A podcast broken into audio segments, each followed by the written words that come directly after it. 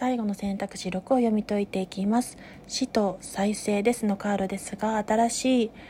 物事の始まりを意味しておりますし終焉迎え入れて一区切りつけることも予期しております。それによって再挑戦やリスタートえっとそうですが分岐点において転換期や転機の時期が人生において迎え入れるというところが状況下に出ております。タロットカードの違う方では、えっと、物事を払拭して気持ちがそちらだとまた意味は違うのですが死のカードは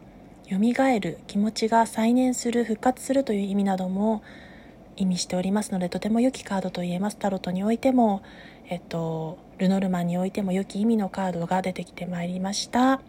そしてそこからの結果としてジャスティスですので正義のカードが示すところは運だけでは切り進められないところを自分の冷静さ厳格さ対応力行動力を挟み込むことがバランス感覚として必要になってきます。それによって結果として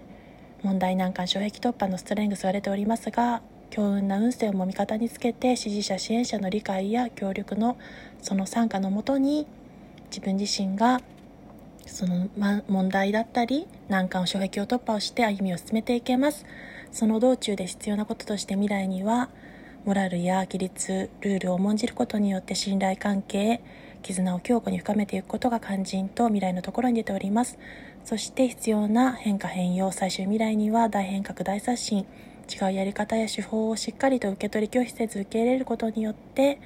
良き変化変異を遂げていくことが出ておりました。それでは1から6選択のご視聴いただきありがとうございました。本日から8日間の全体運勢をお送りしましたが皆さんに良きことがあることを願って終わりにしたいと思います。ご視聴ありがとうございました。